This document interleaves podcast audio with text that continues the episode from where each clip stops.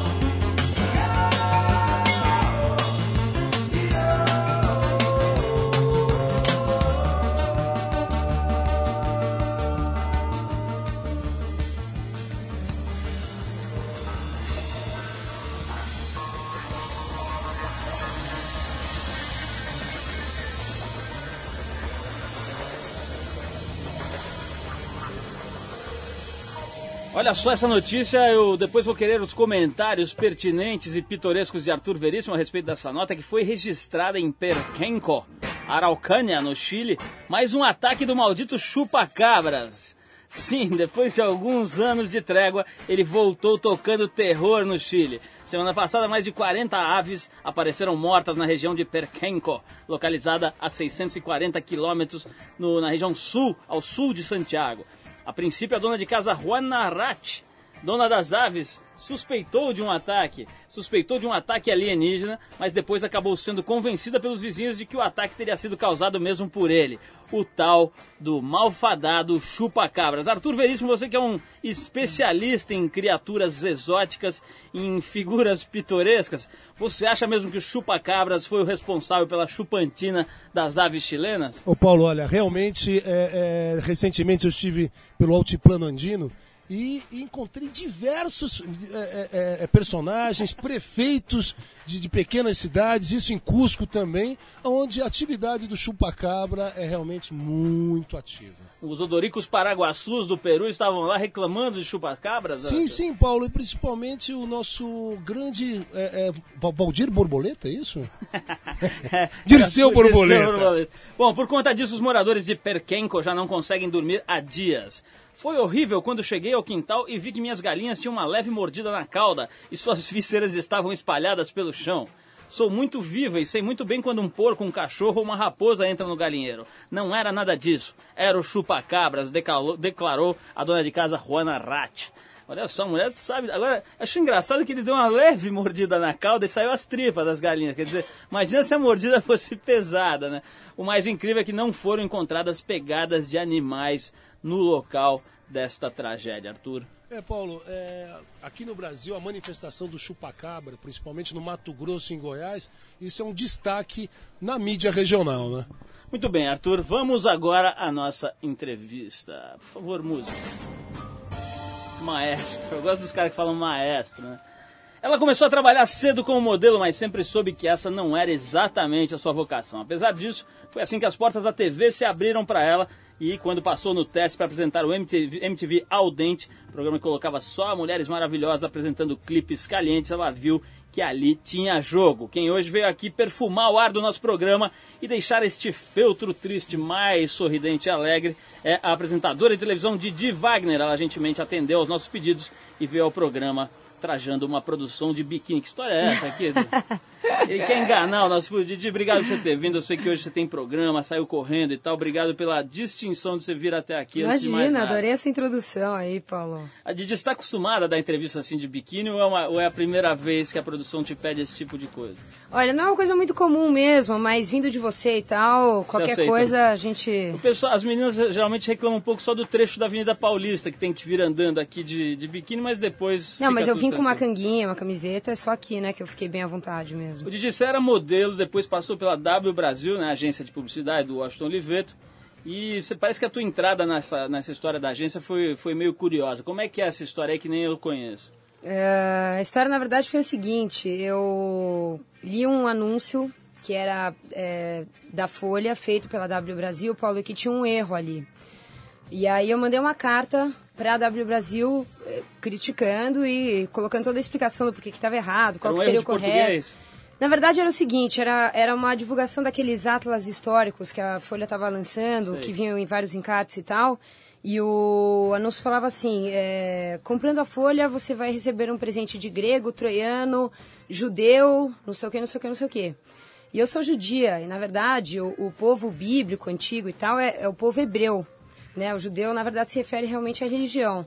E aí eu coloquei, falei, pô, uma agência desse porte não podia ter feito Mancada. uma confusão dessas e tudo mais, hebreu, peguei o significado no dicionário e tudo mais. Bom, culminou com o Gabriel Zellmeister, que é sócio do Washington Oliveto, ligando em casa, tipo, meu, quem é essa menina que se deu o trabalho Que ótima essa história. de escrever uma carta pra cá? E aí fui lá, né, eu já joguei a conversa no telefone e falei, pô, deixa eu ir aí, fazer uma entrevistinha, até eu consegui um estágio. Pô, que legal, totalmente não ortodoxa a forma. Como é que surgiu depois a, a, a entrada, na- a tua entrada em televisão? Quer dizer, o que, que você fez na agência de propaganda e se isso de alguma forma te encaminhou para a TV?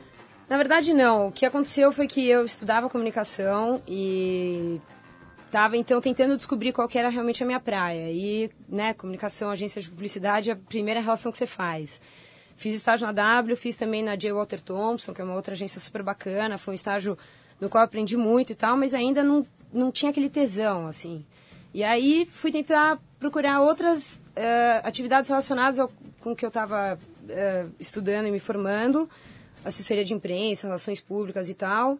E aí quando eu fiz o Aldente, que você citou aqui no começo da entrevista, realmente bateu, assim, falei, puta, essa é a minha praia, vou atrás. Aí fiz curso de teatro, fono, eh, de- assim, sei lá, fui tentando me preparar da maneira que eu conseguia, fiquei enchendo o saco da MTV atrás de um teste.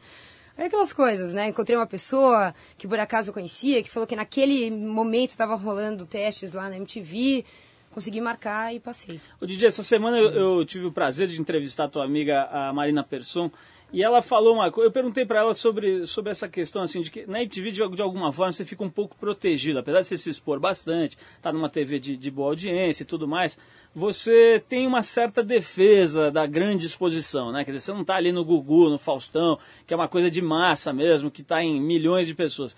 Tem um pouco, isso é um pouco estratégia tua, quer dizer, você prefere se manter num ambiente mais protegido ou não é uma coisa que você, que você pensou, que você, eh, enfim, eh, considerou esse aspecto para estar lá na MTV? Ah, eu, eu te diria o seguinte, Paulo, como primeiro impacto para alguém que sai de uma vida de, assim, entre aspas, né, pessoa comum, para uma, uma coisa mais na frente dos holofotes e tal, essa proteção que a MTV te proporciona é um certo conforto, porque existe uma mudança, é, é uma, uma, uma diferença, assim, de, de, de postura de vida e tal que, que acontece e tudo mais. Mas, por outro lado, eu acho hipocrisia também é, a pessoa também, assim, não assumir que, eventualmente, em algum momento da carreira, queira se expor um pouco mais e assumir os riscos disso mesmo e, e ver no que dá. Porque eu acho que, sei lá, a vida é feita disso, né? De desafios e eu acho que em algum momento vou querer tomar esse risco. Eu vou querer falar mais disso, vamos tocar uma musiquinha, a gente já volta conversando com a Didi Wagner, apresentadora da MTV. Vamos tocar um Urban Dance Squad, um Deeper Shade of Soul, esse é um clássico, acho que dos Legal, anos hein? 90, né? Anos 90, vamos, acho que esse clipe até tinha um negócio de surf ali. Tinha de skate, isso eu tenho De certeza. skate, né? Tem, tem um half pipe aí nesse clipe, um half pipe meio verde água. Então vamos lá, Urban Dance Squad, Deeper Shade of Soul, a gente já volta com Didi Wagner. That's my style. Surprise, surprise, so you rub your eyes. Never knew you the yes, so cool as eyes. Hit a bike then, there was stupefy. Ducks categorize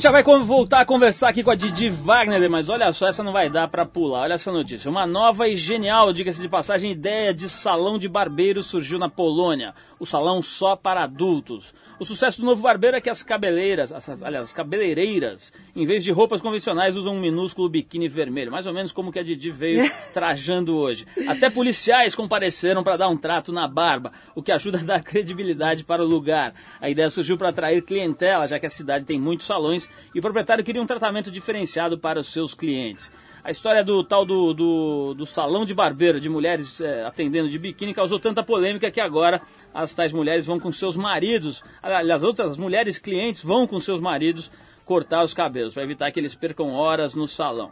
Essa moda aqui já teve até sushi, né? Erótico, não sei o que. Se falar uma notícia dessa é perigoso. Daqui a pouco estão os salões de barbeiro aí com aquelas mulheres atendendo de biquíni.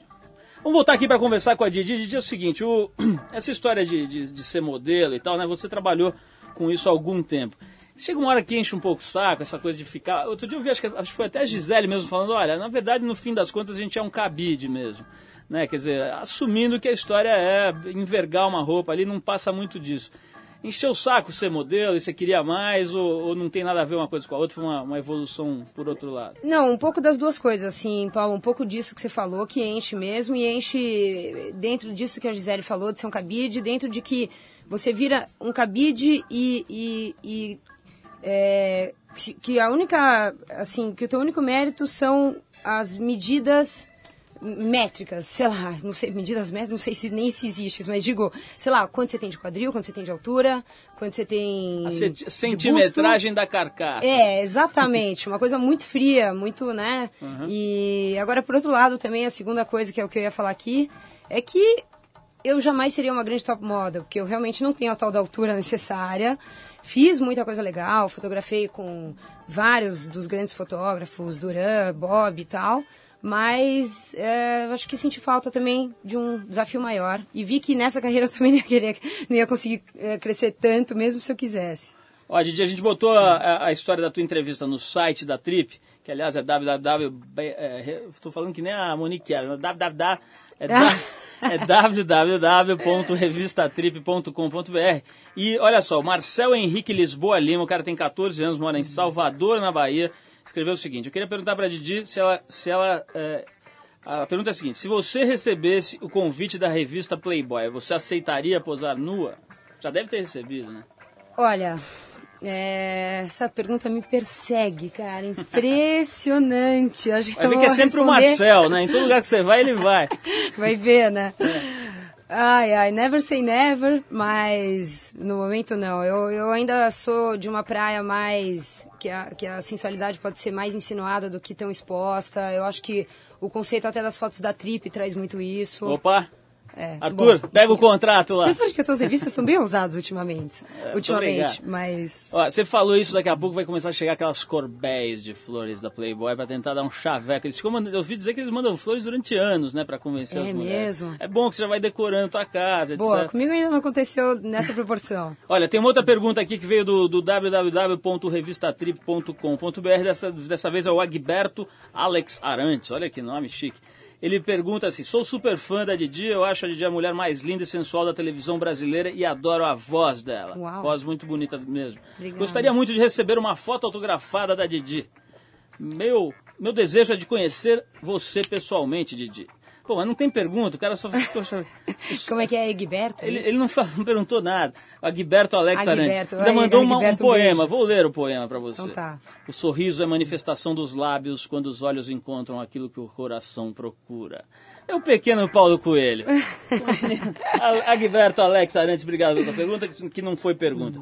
O Didi, essa, é, tem, uma, tem uma, uma coisa que eu acho que é, que é importante dizer, é o seguinte, não sei se você concorda, mas a tua imagem na MTV no começo era parecia meio um contraponto, assim, uma coisa mais patricinha, tinha aquela galera mais largada, tal, você chegou lá toda bonitinha, arrumadinha e tal. Depois parece que foi soltando. A percepção é a realidade ou a gente tá, ou você discorda, não foi bem isso? Ou, ou o teu jeito mudou mesmo, com o próprio contato com aquele ambiente? É que esse termo patricinha é fogo, Meio pejorativo. Né? Puta, sempre pega, sei lá, pega não, mas, não- mas, mas assim, é num sentido de uma pessoa mais cuidada, mais arrumada, mais, sabe, mais chique um pouco e tal, não no sentido pejorativo da Não, palavra. tá. Eu, eu, eu te diria o seguinte, Paulo, que realmente eu acho que eu destoava mesmo do, da, assim, da aparência geral dos apresentadores lá da MTV quando eu entrei. E, e, e acho que eu tô um pouco mais largada, assim, no sentido de, sei lá... Relaxou. Um pouco mais é, despreocupada com tudo isso, é. Mas isso é um pouco também efeito dessa história toda que eu até comentei na entrevista lá da TPM, que é dessa identidade, assim. Porque eu também cheguei na, na MTV tendo aquele meu estilo particular e tal, e vi que se eu quisesse também me tornar maluquinha ali, ia, Ia ficar ficar, completamente falso, né? falso, é, não era eu, assim. Então, sei lá, acho que foi uma evolução natural mesmo. Ô, Didi, no programa que fala de sexo, né, que você faz, como é que chama? Agora não mais. Você não tá mais, mais não, fazendo, né? Não, só até ano passado. Mas teve, co- como é que chamava mesmo? Pipe. No Pipe, é. Você fazia lá com a, com a Penélope. Penélope Nova, né, com, com o Jairo Bauer, e ficava aquelas três cabines e tal. E às vezes tinha umas perguntas meio capciosas ali, umas coisas meio, né, que pegava vocês de jeito. Qual foi o momento mais constrangedor que você se lembra? Se teve alguma situação que você falou, nossa, o que eu tô fazendo aqui, respondendo isso? Deve ter tido várias, né? Várias, várias, Paulo. Agora de cabeça é difícil de lembrar, mas assim, o que eu posso te dizer é que eu acho que ah, os momentos em que eu ficava mais acuada, assim, ou mais tímida, eram quando a Penélope jogava as perguntas pra mim, pra minha vida pessoal. Que não é que assim, ah, não gosto de falar, tá, não sei o quê, mas eu tava ali pra responder, dar a minha opinião a respeito das dúvidas da galera e tudo mais e tal. Quando eu era pra fazer o exemplo relacionando com a minha vida pessoal, daí eu ficava meio tipo. E dava, e dava pra dar umas escapadas ou você acabava falando mais do que você gostaria? Nada, não, mandava de volta pro Penel. Falava, Penel, você tá me perguntando? Responde você primeiro, pô. Ô, Didi, deixa eu te perguntar uma coisa. Eu, quando fui entrevistar a Marina, ela, ela me falou assim: olha, tem uma pergunta só que se você fizer eu não vou responder. Eu falei, ah, vamos ver, né?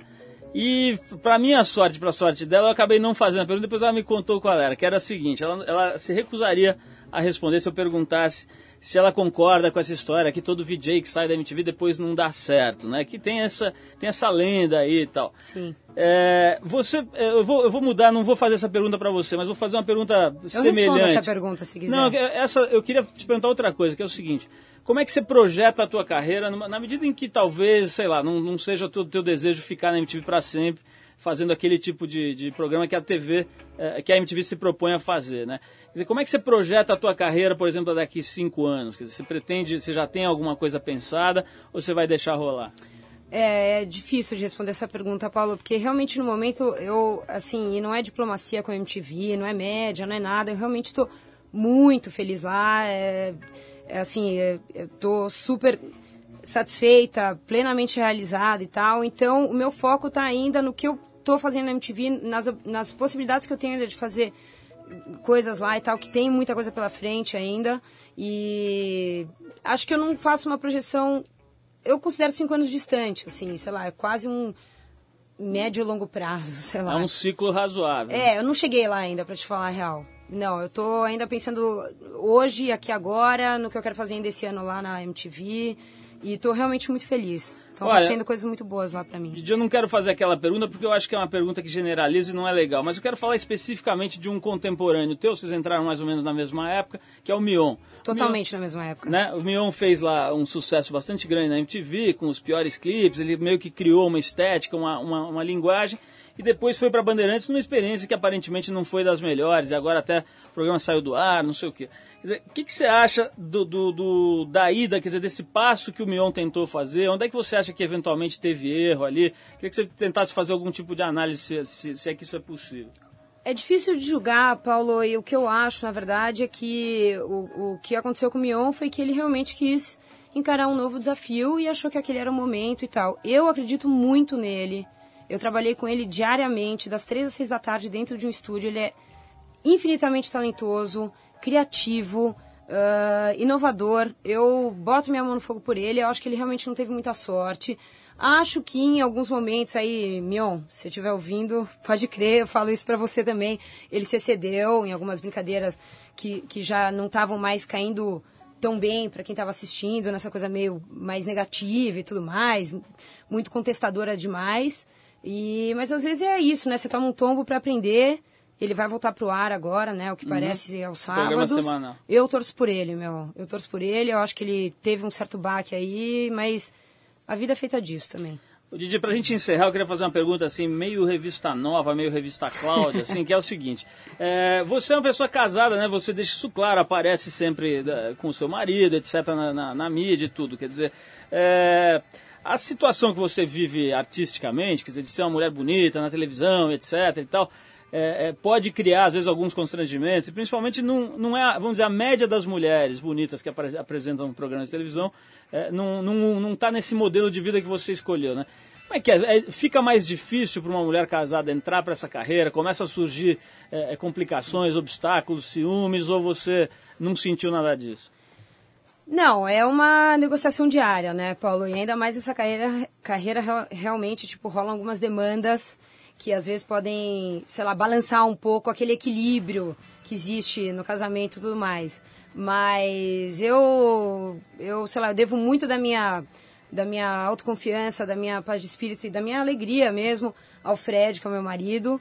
E, e acho que eu não estaria completa nessa vida artística sem ele como minha companhia, porque a gente realmente é. É, fica meio piegas falar isso, mas a gente é meio alma gêmea mesmo, a gente se. se é, a gente cresce junto, sei lá, a gente. é, enfim, compartilha das coisas de uma forma. compartilha as coisas de uma forma muito bacana. Então. ah, é meio aquilo. Qualquer casamento é uma negociação diária. Nesse caso da carreira artística, com algumas demandas um pouco mais, assim, complicadinhas, essa negociação às vezes se dá de uma forma um pouco mais desgastante, mas eu, eu acho que vale o esforço. Quer dizer, trocando em miúdos, de vez em quando rola uns arranca-rabo cabuloso, é isso? Pode crer. Didi. mas também casamento sem briga, acho que é casamento morno, né? Segundo o contar do Caligares, são os piores, né? Casal, casal saudável briga, disse Tô ele na ele. revista Trip. Tô com ele. O Didi, queria te agradecer muito a presença, dizer que mais uma vez a MTV dá provas de, de uma das qualidades, né, que é descobrir gente nova, gente legal, né? Acho que você é um caso clássico de uma pessoa legal que a MTV está lançando, ou lançou, né? Já está há algum tempo lá, né? Tô no meu quarto ano Quarto já. ano já, lançou certamente com sucesso aí a Didi. Obrigada. obrigado pela tua presença. Valeu, Paulo, parabéns pelo programa, muito legal. Obrigado, bom programa hoje, você está indo lá gravar. Manda abraço, faz uma propagandinha da Trip lá no programa. Pode crer. O pessoal da MTV vai adorar. Olha, brigadão mesmo. Vamos tocar aqui um Mundo Livre, que acho que você deve gostar. Mundo Livre S.A. Gosto. Destruindo a camada de ozônio. Obrigado, Didi. Vamos lá. Valeu.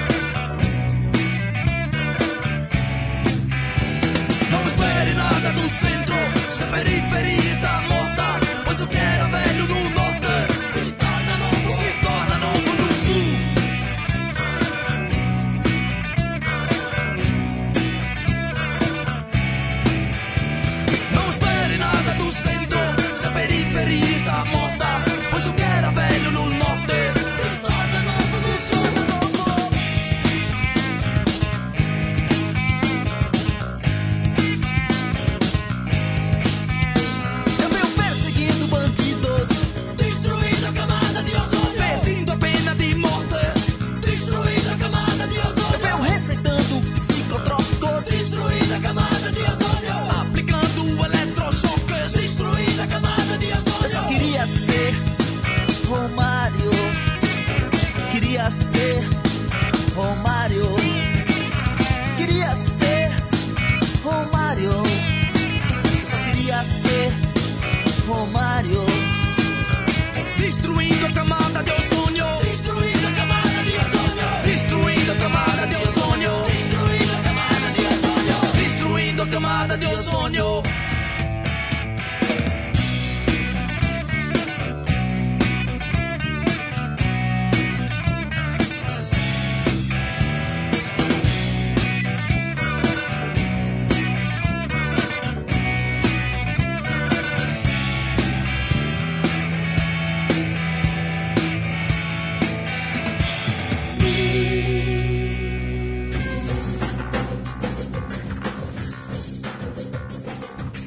Arthur, é o seguinte: cansadas de serem mostradas negativamente nos filmes, as prostitutas de São Francisco, na Califórnia, resolveram acabar com a palhaçada. Munidas de uma ideia na cabeça e uma câmera na mão, elas criaram um festival de cinema com fitas produzidas e protagonizadas pelas próprias tapus. Oh, que interessante. O terceiro festival de filme e vídeo dos trabalhadores de sexo acontece agora entre os dias 23 e 26 de maio. Participam em torno de 50 filmes que falam da indústria do sexo ou das prostitutas, que contam detalhes picantes de suas vidas, etc.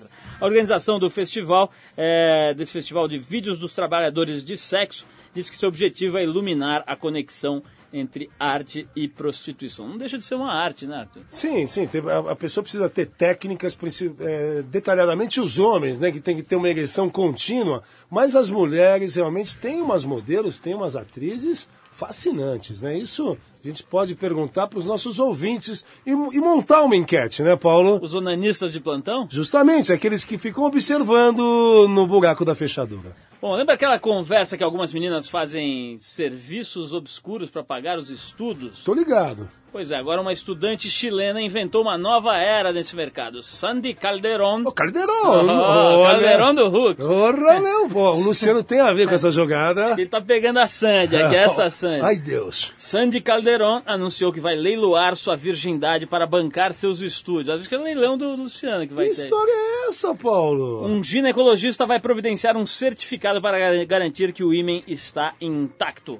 O leilão acontece em uma rádio e o lance inicial está em 1.700 reais. Olha, tu estamos falando aqui isso em tom de brincadeira e tal, Sim, mas a- sim, sim, até mas é- hoje trata-se primeiro da virgindade, como se fosse um presentinho que entrega numa caixinha da Tiffany's para o Felizardo, né?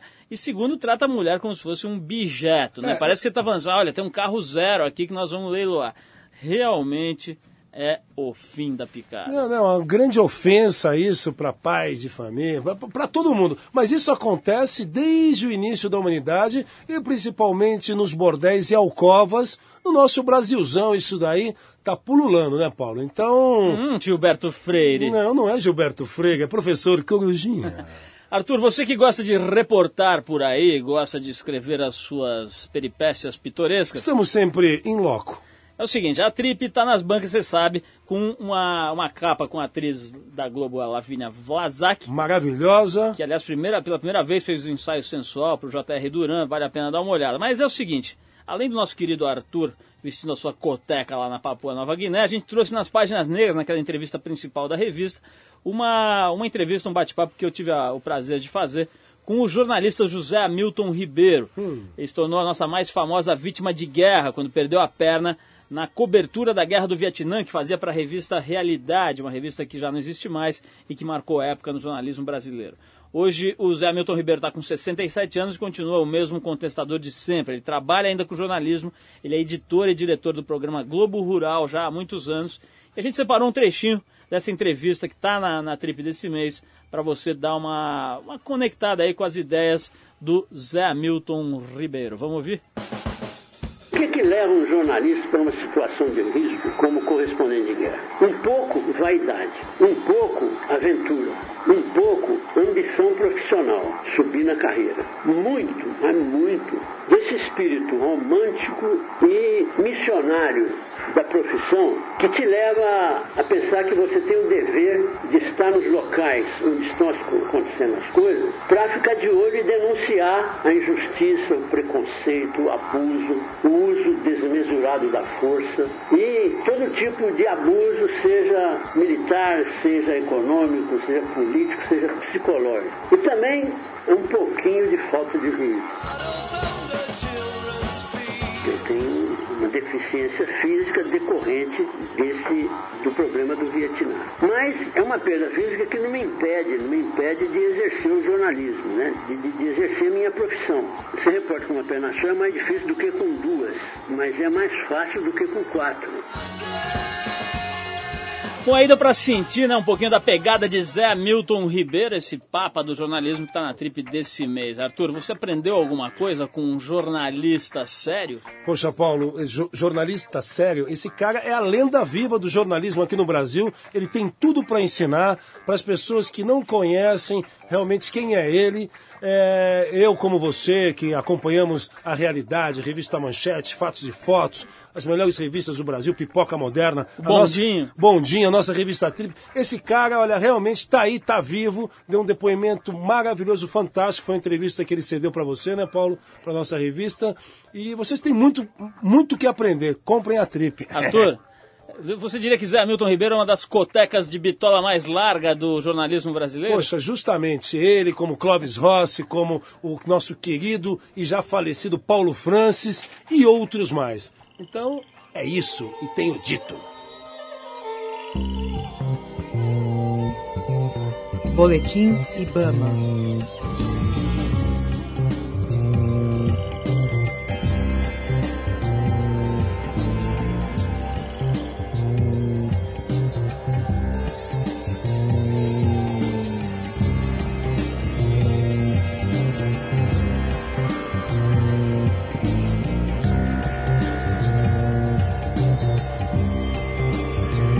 Olha só, Arthur, tá na hora, você já identificou pela vinheta da gente falar um pouquinho do que está acontecendo com o meio ambiente e com os recursos naturais desse país. Por favor, Paulo. O Brasil lançou oficialmente na última quarta-feira, dia 14, sua nova proposta para a criação do Santuário de Baleias do Atlântico Sul.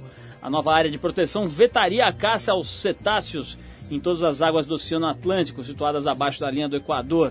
O evento realizado na sede do IBAMA em Brasília foi a largada da campanha dos Ministérios do Meio Ambiente e das Relações Exteriores para a criação do santuário, que tá, vai visar, né, visará os chamados usos sustentáveis não letais das baleias, ou seja, lidar com as baleias sem matar os bichinhos. A proposta quer provar que já existem outras formas de lucrar com as baleias vivas e livres. Uma delas é com o turismo de observação que já é praticado no estado de Santa Catarina e do Rio Grande do Sul. Olha, eu tive lá na Nova Zelândia e o que se ganha dinheiro com visitas a, a sítios, né, a ambientes frequentados pelas baleias é ridículo. Os caras fazem fila, vem gente do mundo inteiro, pagam uma grana boa e vai só olhar as baleias. Para ali o barquinho, fica olhando, tirando foto, etc, se diverte e eh, volta para casa amarradão. As crianças já aprendem desde cedo a dar valor para os animais, etc.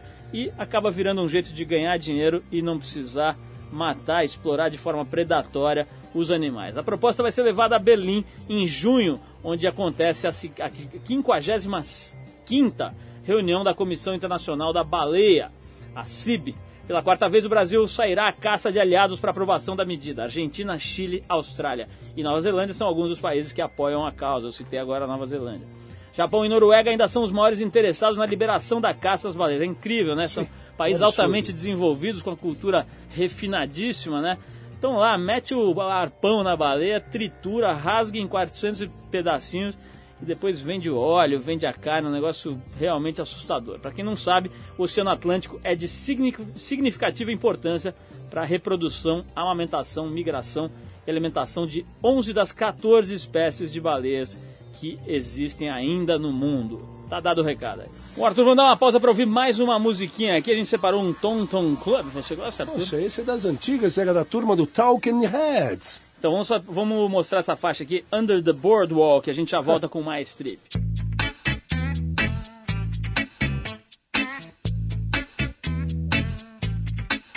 When the sun beats down